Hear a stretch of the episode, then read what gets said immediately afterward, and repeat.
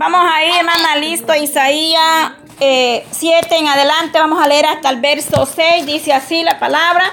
Aconteció en los días de Acán, Acaz, hijo de Jotán, hijo de Usías, rey de Judá, que, que Resín, rey de Siria, y Peca, hijo de Remalías, rey de Israel, subieron a Jerusalén para combatirla, pero no la pudieron tomar. Y vino la nueva, y vino a la nueva casa de David diciendo, Siria se ha confederado con Efraín y se le estremeció el corazón. Y el corazón de su pueblo como se estremece los árboles del monte a causa del viento. El 3. Entonces dijo Jehová a Isaías, sal ahora al encuentro de acá, tú y Ser, Sear Hasú, tu hijo, al extremo del acuaducto. Gloria a Dios. Del estanque de arriba y en el camino de la heredad del lavador. En el verso 4. Y dile, guarda, dile, guarda y repósate, no tema, ni te turbe, ni se turbe tu corazón a causa de estos dos cabos de tizón que humean por el ardor de la ira de Resín y de Siria y del hijo de Remalías. Has acordado maligno consejo contra ti,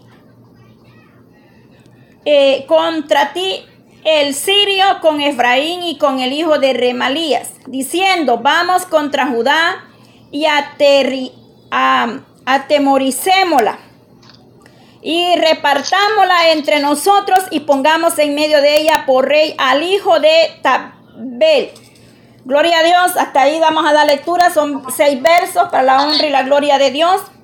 En esta palabra, bendito Dios, como dice ahí eh, al principio, arriba tenía, ¿verdad? El, el, el, el título o el tema ahí decía, mensaje de Asía acá.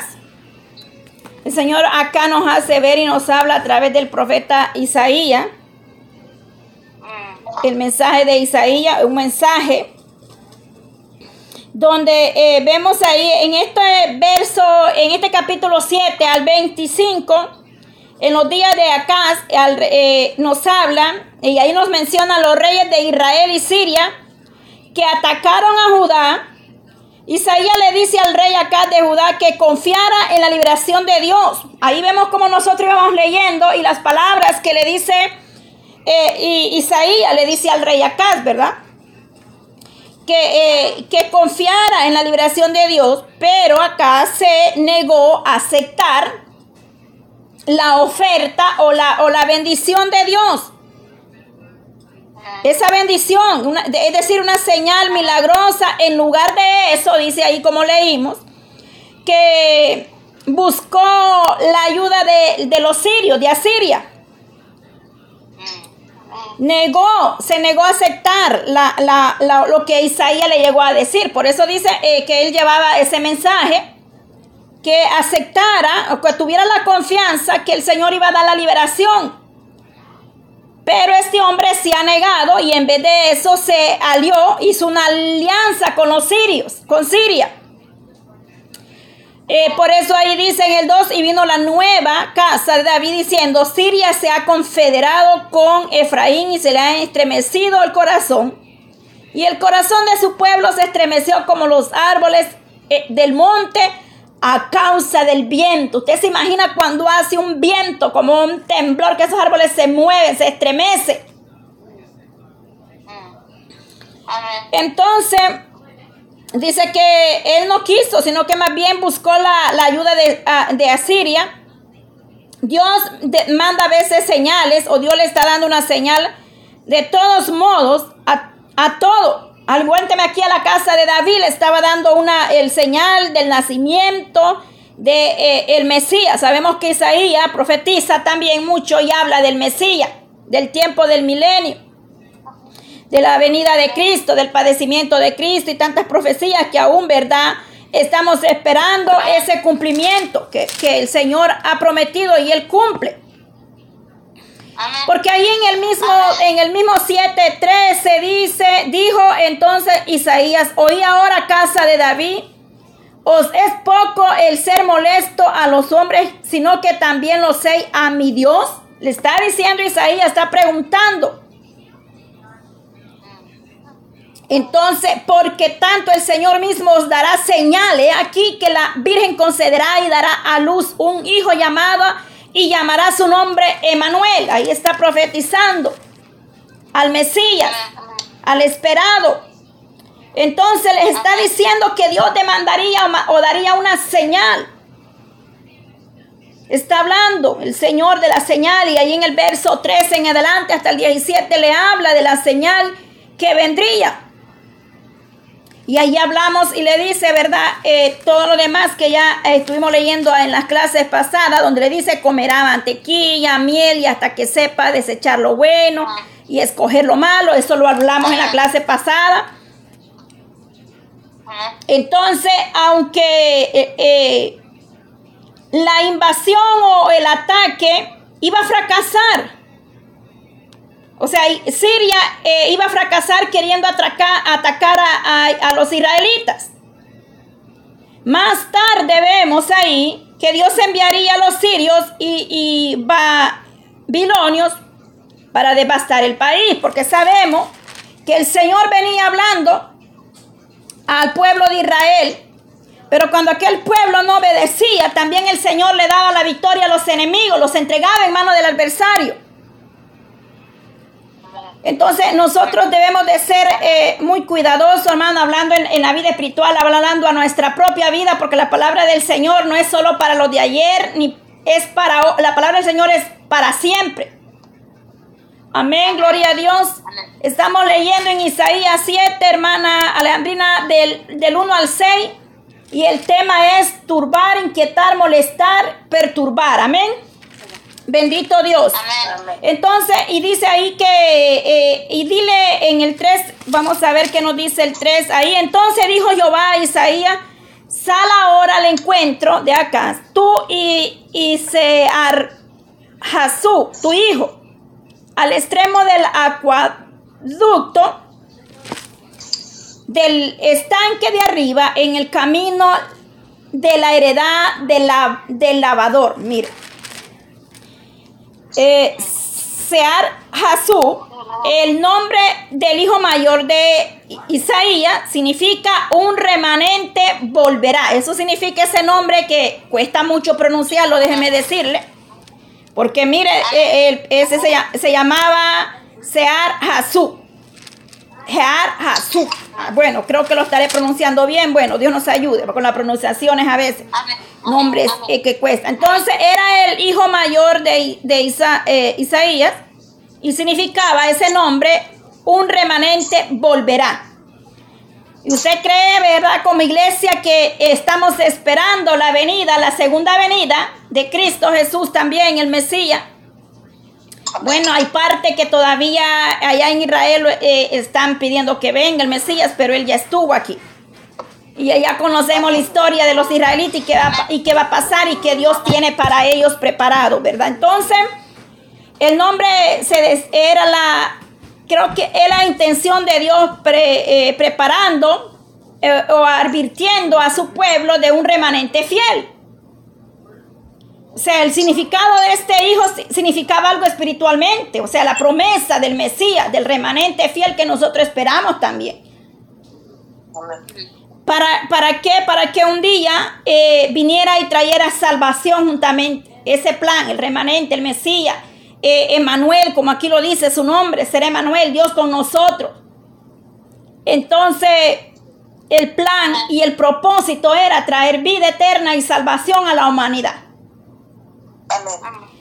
Porque para Dios no hay nada imposible y el Señor no hace excepción de personas. Él paga un precio por toda la humanidad y de hecho con la hermana que estaba hablando ahorita, le leía Isaías 53, esa fue la cita que leímos con ella ahorita hace un rato.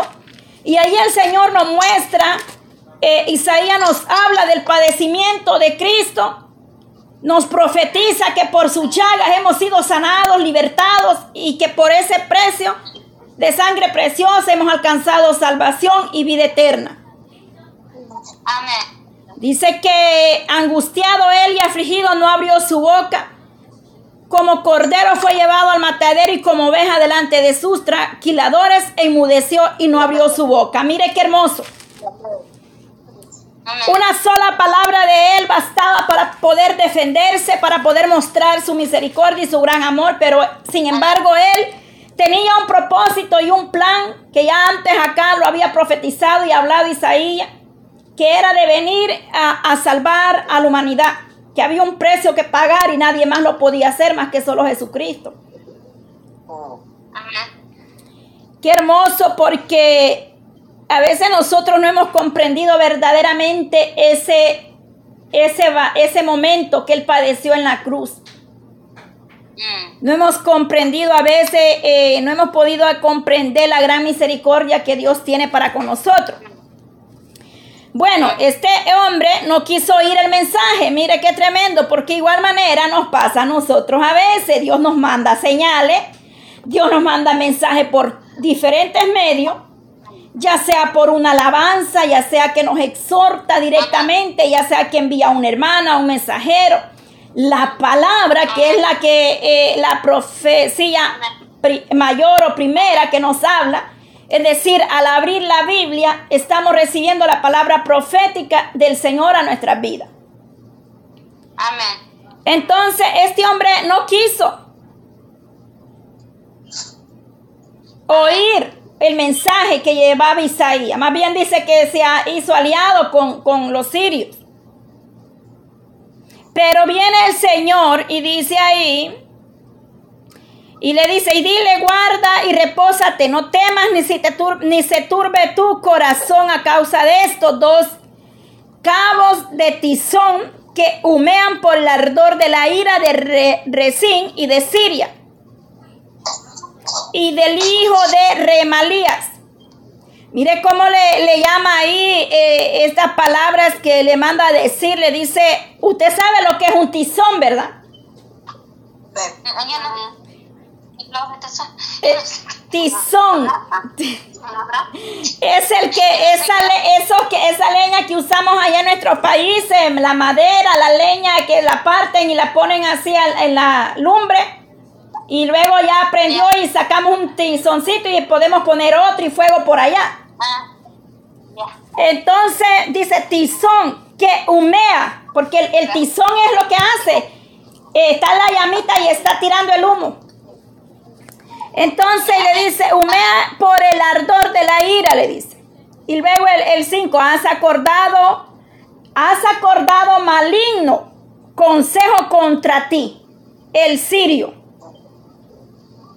con Efraín y con el hijo de Ramalías, diciendo, vamos contra Judá y atemoricémosla y repartámosla entre nosotros y pongámoslas en medio de ella por, por rey al hijo de Tabel. Entonces aquellos habían planeado ir en contra de, de, de Judá. Em, la verdad que el Señor cuando nosotros de igual manera nos viene hablando y no queremos oír su voz y ignoramos el llamado, pues lamentablemente Él nos también vienen y nos pasan cosas por desobediente, por no oír la voz de Dios a tiempo. Porque el Señor habla a tiempo y fuera de tiempo. Antes que las cosas vengan, Dios te las va a hablar, te las va a advertir, te va a mandar el mensaje, te va a hablar a tu propia vida. Y cuando el Señor habla no es para que los asustemos, sino es para que nosotros nos preparemos en oración, reforzando, pidiendo la cobertura. Y el Señor tendrá misericordia, no importa lo que quiera venir a nuestras vidas. Pero si hemos orado, esos dardos o esas pruebas, esa lucha van solamente a, pasar, no nos van a penetrar, no van a llegar más allá. Porque la oración es el arma poderosa para desechar toda obra y toda acechanza del enemigo en nuestras vidas. Porque eh, ahí eso, en estos versos que hemos leído podemos ver. A veces nosotros pedimos señal. Ahí en el 10 dice, habló también Jehová acá diciendo, demándala, eh, demandala, eh, dice eh, acá diciendo, pide para ti señal de Jehová tu Dios, mandándola ya sea debajo o a lo profundo o de arriba o de lo alto. Y responde acá y dice, no pediré yo no tentaré a Jehová, dice. No pediré yo y no tentaré, dice. Dijo él. Entonces, a veces nosotros nos pasa de la misma manera.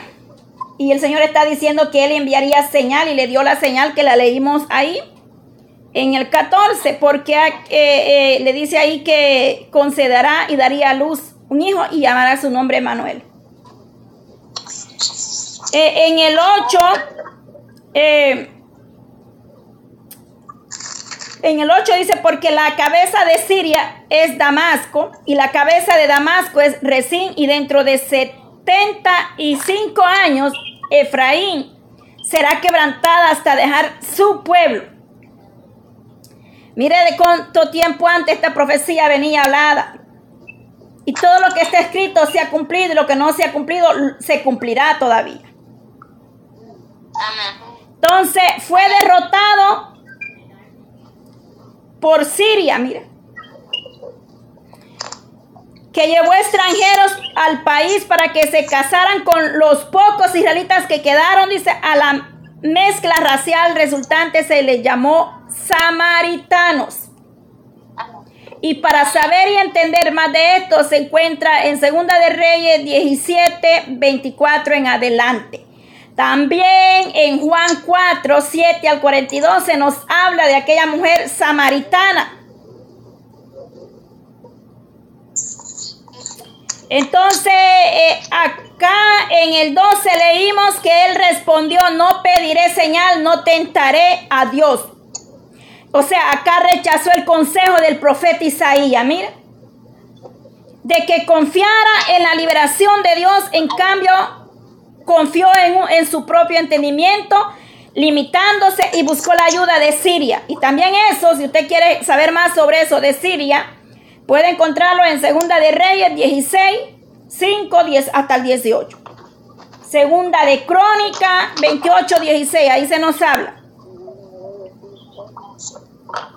A veces nosotros nos perturbamos por cualquier situación y se turba vuestro corazón y vuestro pensamiento y vuestra mente y nos quedamos que no hayamos ni qué hacer ni para dónde ir. Eh, pero es muy importante siempre meditar en lo que Dios viene hablando aún en, la intimidad, a usted misma, en lo que nos habla a través de la palabra, de la alabanza, a través de otro, porque Dios no se equivoca con lo que él habla. Existe, existen todavía los mensajes y los mensajeros de Dios a su pueblo, sí existen. Lo que pasa es que a veces somos bien arrogantes y no queremos oír a otro. Y tampoco queremos demandar señal, porque este hombre rechazó el mensaje de Isaías, no quiso.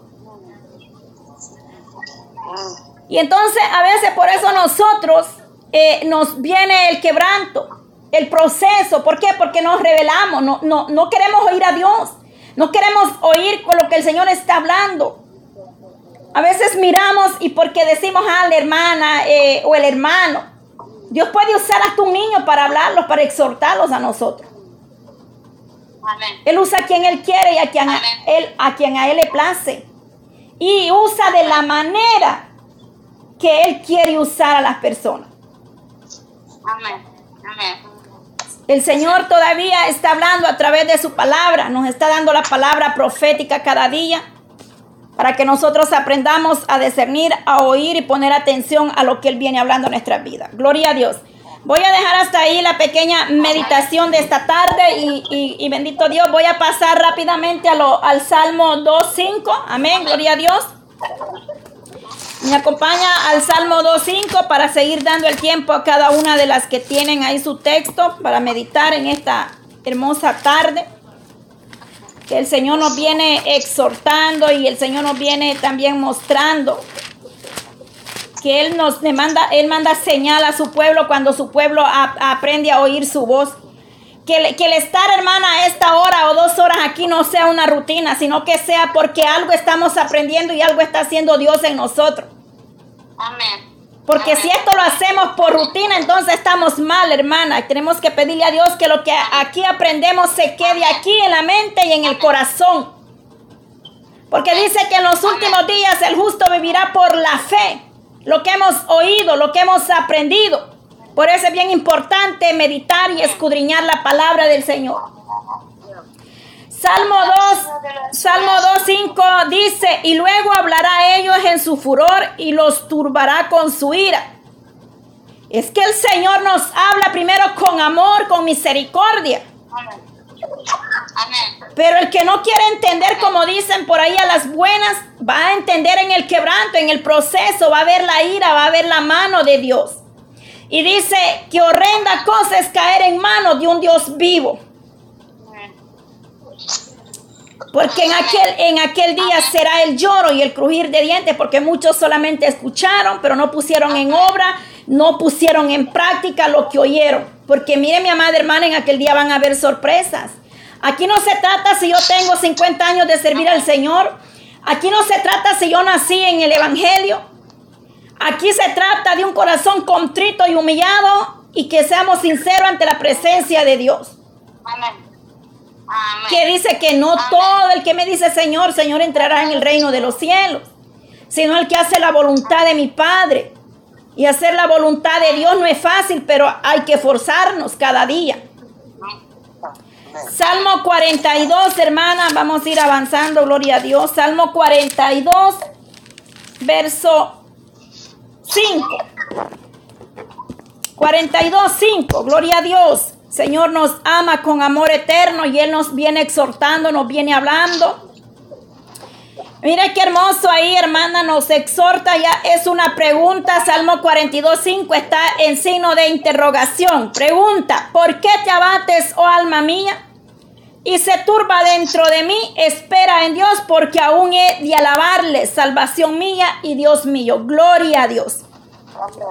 Hay poder en Cristo Jesús. Mire, eh, mi alma tiene sed del Dios vivo. Es ahí el salmista.